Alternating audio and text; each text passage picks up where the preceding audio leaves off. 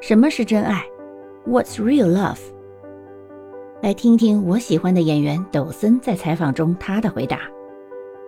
他说：“I think real love is about acceptance and about truth, about vulnerability, and when you really can accept someone for who they are, and that's what real love is.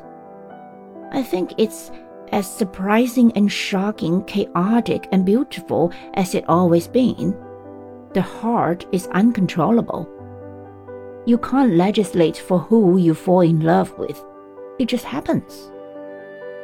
他认为真正的爱情应该是包容与接纳，是彼此真诚对待，是在爱人面前你可以软弱，不必伪装坚强。 如果你能够真心接受对方原来原原本本的样子，那才是真正的爱情。并且他认为最好的相处状态是总能感到惊喜和心动，偶尔小鹿乱撞，却又很甜蜜幸福。心动是无法控制的，你很难摸清其中的规则，只能大胆去爱。